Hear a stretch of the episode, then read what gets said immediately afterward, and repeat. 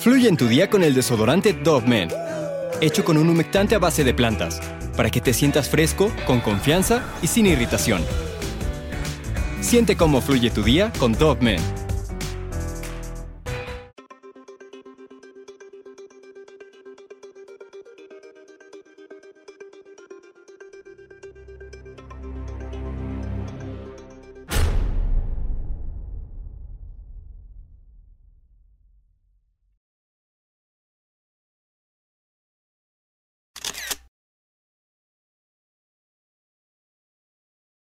A finales del año 2012 y durante el periodo papal de Benedicto XVI, salieron a la luz una serie de documentos que involucraban al Vaticano en situaciones de corrupción, entre las cuales estaban el chantaje a obispos homosexuales, informes sobre cardenales masones y cartas dirigidas a algunos obispos en el que se les comprometía en casos de involucrados con menores, entre muchas otras cosas más. El robo de estos documentos tan comprometedores para la Iglesia Católica se le adjudicaron al que fuera mayordomo personal del Papa Benedicto, el italiano Paolo Gabriel.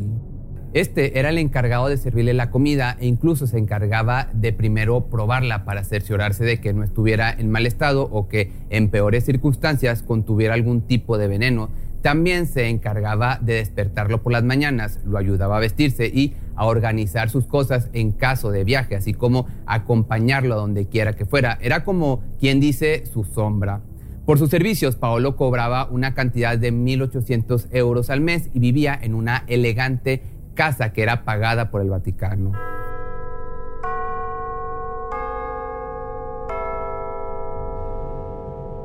Pero como mencioné anteriormente, en el año 2012 se destapó un gran escándalo para la Iglesia Católica, y sí, otro más, por la filtración de unos documentos de alta privacidad y que estaban celosamente cuidados.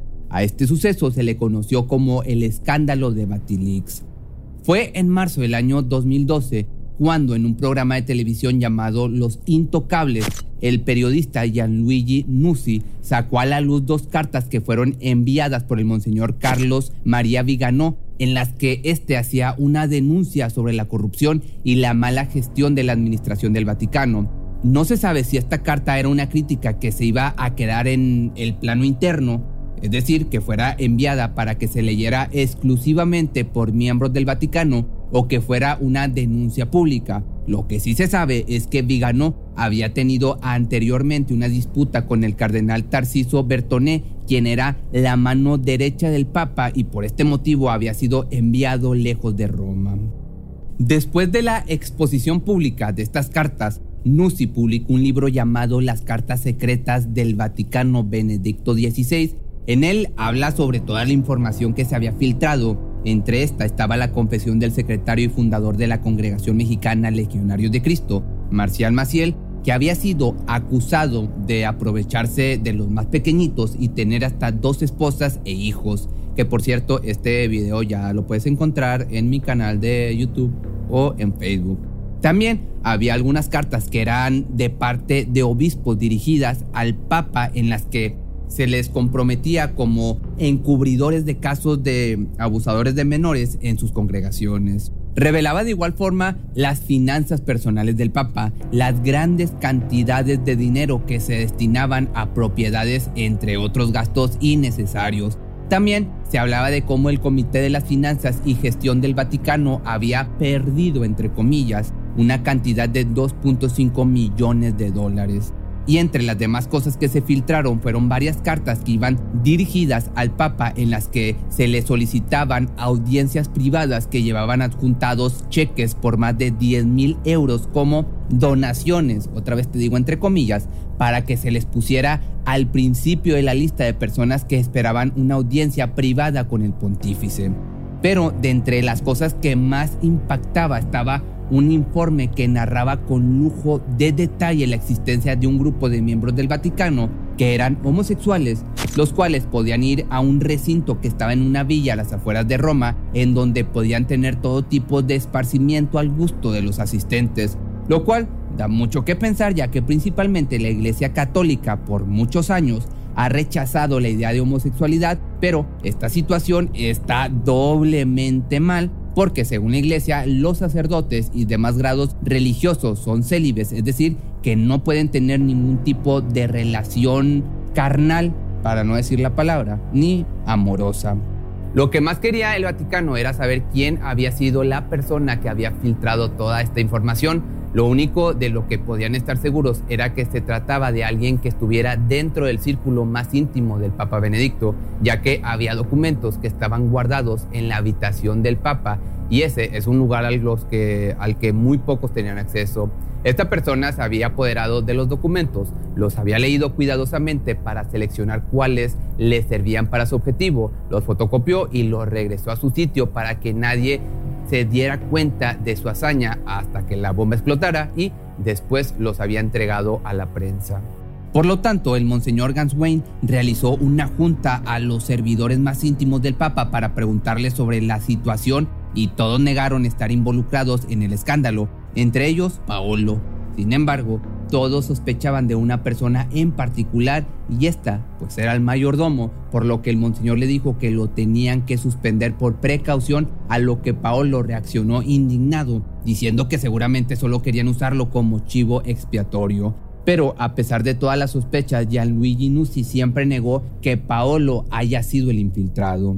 Después de la suspensión del mayordomo en marzo del año 2012, el Papa Benedicto nombró a tres cardenales como encargados de la investigación para saber quién había sido el culpable y a la cabeza estaba el cardenal español Julián Gerrans, quien en ese entonces era el superior del Opus Dei. Esta viene siendo una institución que pertenece a la Iglesia Católica que su misión se basa en ayudar a que los feligreses vivan de acuerdo a la fe de manera cotidiana. La idea es que cualquier persona pueda tomar el camino de la santificación y no solo los religiosos.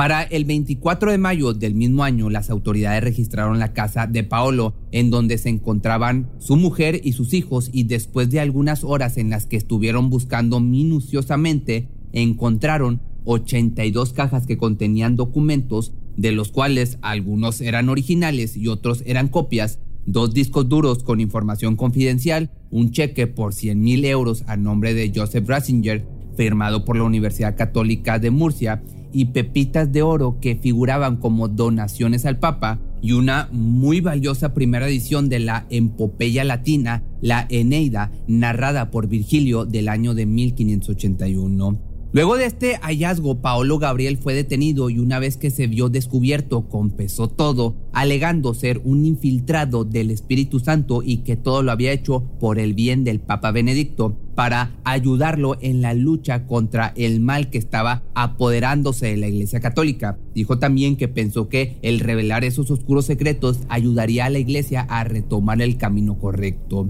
Paolo declaró durante su juicio que al tener muchas oportunidades para platicar con el Papa, se había dado cuenta de que mucha de la información que pasaba por el Vaticano se le ocultaba. Dijo que estaba convencido de que Benedicto era manipulado por sus asesores y los más allegados a él y que se aprovechaban de su poder para que éste tomara decisiones que no eran lo correcto.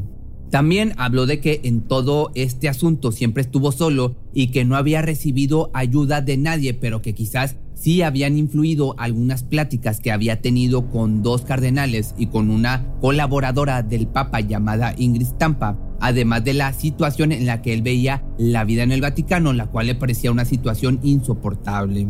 Lo que sí reconoció fue que se sentía muy culpable de haber traicionado la confianza de Benedicto XVI quien dice siempre fue muy bueno con él y que lo trató como si fuera un hijo, pero comentó que él realmente creía que le hacía un bien y que pensaba que Benedicto tomaría serias medidas como sacar de la iglesia a los encubridores de abusos y obviamente a los que lo realizaban y demás personal corrupto. Mientras tanto, Piero Antonio Bonet, el juez del Tribunal de Estado del Vaticano, dijo que existían las pruebas suficientes para que el mayordomo fuera a prisión hasta por ocho años por la posesión ilegal de documentos pertenecientes al jefe del Estado. Así que finalmente, el 13 de agosto del año 2012, Paolo fue acusado formalmente de robo agravado y el 29 de septiembre dio inicio el corto juicio en contra de Paolo en el que nuevamente este aceptaba todos los cargos, pero además de esto Paolo también realizó otras declaraciones se quejó de la policía del Vaticano. Dijo que la celda en la que lo habían puesto era demasiado pequeña, en donde incluso batallaba para moverse y que los 15 días que había permanecido ahí, todo el tiempo le habían dejado la luz encendida y que no había podido descansar bien. Luego de estas declaraciones, las autoridades comentaron que esto lo habían hecho para que este no se hiciera daño. También se aclaró que la situación se complicó cuando tuvieron que encarcelar a Paolo, porque el Vaticano no cuenta con prisiones. Dado que no es muy común el crimen en este lugar, a excepción de los que hacen ellos, digo, de algunos robos de carteras que son principalmente realizados por turistas. Durante el juicio se realizaron unos estudios psicológicos a Paolo y se llegó a la conclusión de que sufría de una frágil personalidad con tendencia a la paranoia, además de un delirio de persecución que se derivaban de una gran inseguridad personal. Una vez terminó el juicio, el veredicto fue fácil de tomar. Paolo fue declarado culpable de todos los cargos y condenado a tres años de cárcel que después se redujeron gracias a sus abogados a 18 meses de prisión y tiempo después, el 26 de agosto recibió la visita del Papa para otorgarle el perdón por sus acciones con la única condición de que mostrara señales reales de arrepentimiento y se disculpara con el Papa y todas las personas que trabajaban en el Vaticano por el gran problema que les había causado, por lo que el 22 de diciembre del año 2012, Paolo recibió el indulto papal. Para el 28 de febrero del año 2013 pasó un acontecimiento que marcó a la Iglesia Católica. Joseph Ratzinger, o mejor conocido como Benedicto XVI, renunció a su cargo como papa. Según sus más allegados, este no había renunciado por la información filtrada ni por el escándalo. Según estos, la razón de la renuncia era algo mucho más grande. Dijeron que algo tan pequeño como un simple escándalo jamás habría podido con el Papa, que no sé qué tan cierto sea esto. Pero, por otro lado, pasaron los 18 meses que Paolo tenía que estar en prisión y este empezó a trabajar en el Bambino Jesús, que es el hospital pediátrico más importante de Roma. Muchos medios de comunicación lo buscaron para que este personaje declarara cómo se sentía al respecto de su libertad y obviamente para sacarle más información, pero este jamás volvió a hablar públicamente del caso ni volvió a aparecer alguna imagen de él en ningún medio no se supo nada de este hasta diciembre del año 2020 cuando perdió la vida.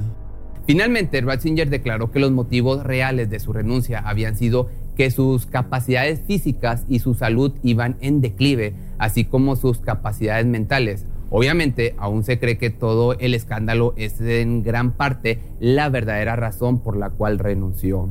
Pero al final, como siempre te digo en este tipo de casos, ya depende la creencia de cada quien y pues pues sí, ya depende cada quien lo que quiera creer. Si te gustó este video, no olvides seguirme en mis redes sociales y si tienes algún tema en específico que te gustaría que hiciera, pues mándame un correo que es correo arroba pepemisterio.com.mx o me puedes seguir o escribir en mis redes sociales.